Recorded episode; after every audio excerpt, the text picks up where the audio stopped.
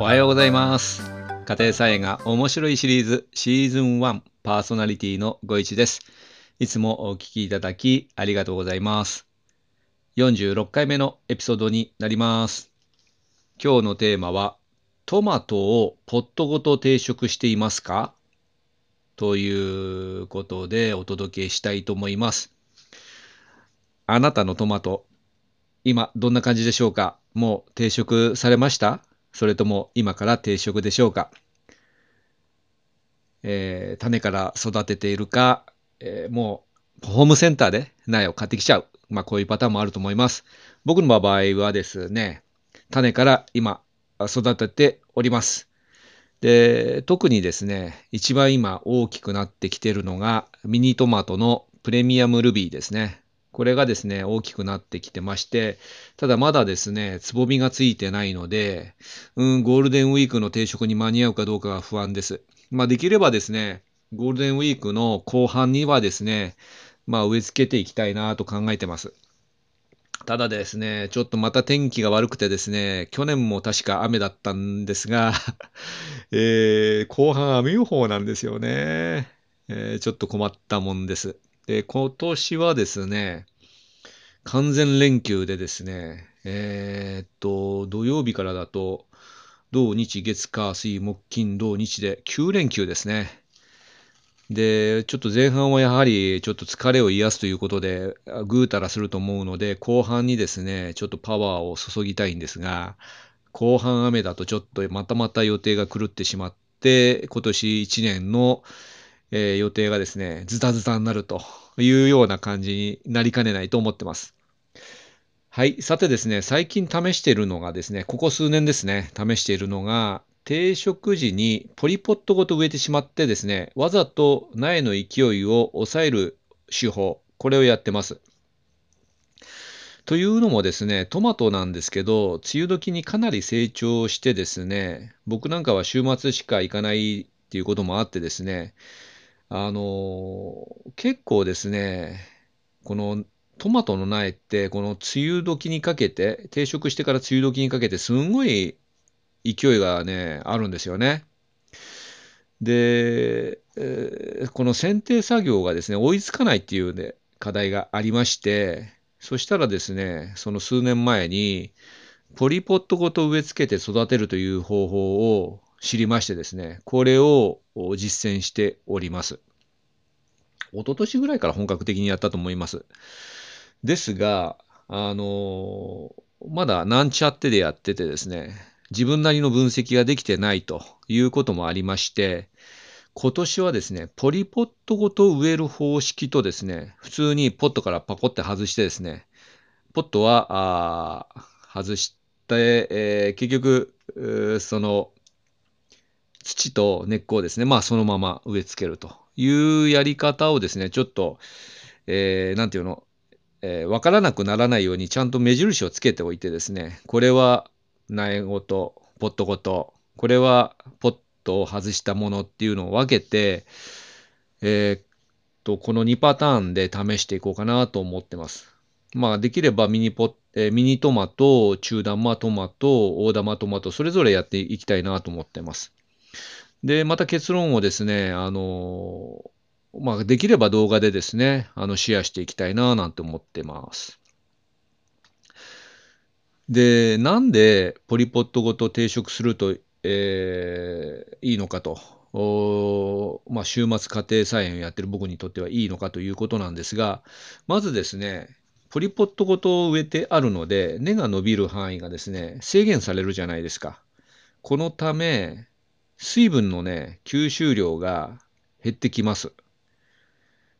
えーこれはですね、成長が遅くなるということと、あと実がなるじゃないですか。花が咲いて実がなるんですけど、えーまあ水分が少ないということもあってですね、トマトの甘み、糖度が高くなると思われます。しかもですね、根っこがですね、地中に、えーまあ、ぶわっと広がらないというのもあってですね、まあ、病気にもなりにくいんじゃないかななんて思ってます。まあ、一方ですね、えー植え付けるときに斜め植えっていうのも、えー同時に行います。で、特にですね、自分であの苗を育てていることもあってですね、苗がちょっと徒長気味なんですね。ということで、徒長している部分を全部土に埋めていきます。あの、まあ、場合によってはですね、水平植えと言われる場合もあります。場合によっては、水平に、えー、植える場合もあるという表現は、えー、あまり良くないですが、すいません、えー、いわゆる水平植えですね。で、この後ですね、えー、この後というか、その定食の時には水をちゃんとあげてですね、たっぷりとあげて、あのしっかりとね、えー、根っこにですね、水分が行き渡るようにしておきます。で、この後ですね、この水やりは、この定食の時1回だけやってですね、あとは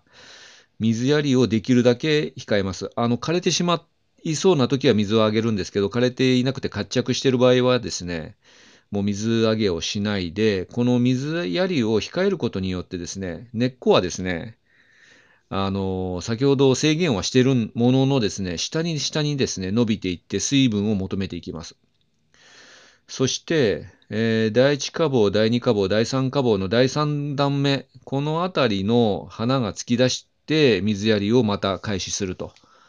いうようなあやり方がよろしいんじゃないかななんて考えてます。で、先ほど申し上げた斜めに植えたり水平に植えたりするとですね、えー、定食したあのそこの埋めた部分、茎の部分から根っこが出てきます。そうするとですね、苗がさらに強くなってですね、えー、収穫する期間がですね、秋まで、えー、続くということで、えこれまたですね、え寿命が長くなるのでいいことがあるのかなと思ってます。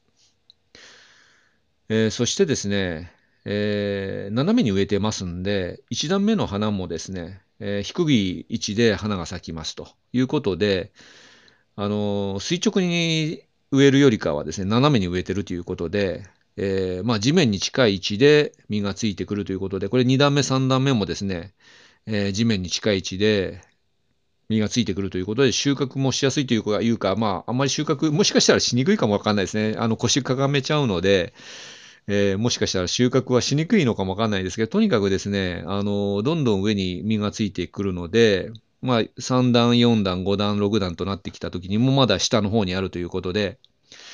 え、より、あの、たくさんの実をつけるとともに収穫しやすいのかなと思ってます。で、特にね、ミニトマトに効果があるかなと思ってます。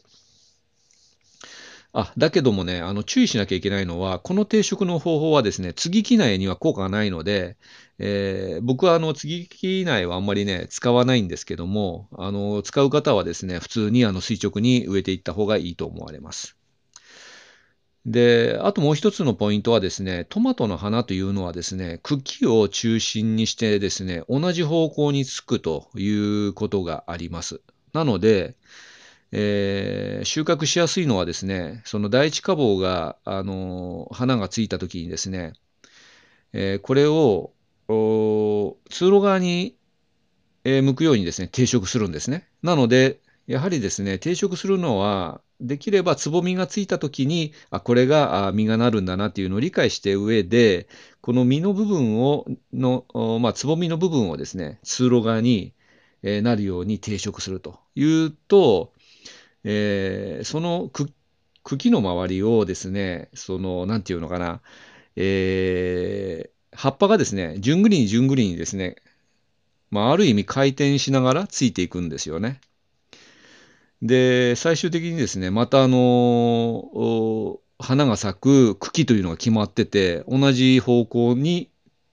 えー、花がつくということで、ちょっと昨年までですね、ここら辺はもう適当に考えてたんですけど、今年ね、ここをね、明確にしたいなと思って、今僕がね、話したことが本当なのかどうなのかというのを見極めたいなと思ってます。なんかある法則があるそうなので、ネットとか調べてもあんまり書いてないので、自分でですね、ここは実験してですね、あの、ちょっといろいろ写真を見てたんですけど、まあ確かに同じ方向にはついてるんですが、えー、その茎がですね、えー、なんていうの、えー伸びていって、その周りに葉っぱがついくんですけど、それが本当に90度ずつぐらいについてるのかどうかも確認していきたいなと思ってます。そういうことで、こういう、今年はですね、あの、確認していくことが何点かありますが、また、あの、このあたりはですね、動画交えて、あの、アップデートしたいなと思ってます。今日はこれで終わりにします。今日もお聞きいただきありがとうございました。トマトをポットごと定食してますか？というテーマでした。コメントをいただけましたら嬉しいです。このエピソードは毎朝5時に配信しています。あなたにとって素敵な一日となりますように、また次回お会いいたしましょう。ご一がお届けしました。それでは、さようなら。バイバイ。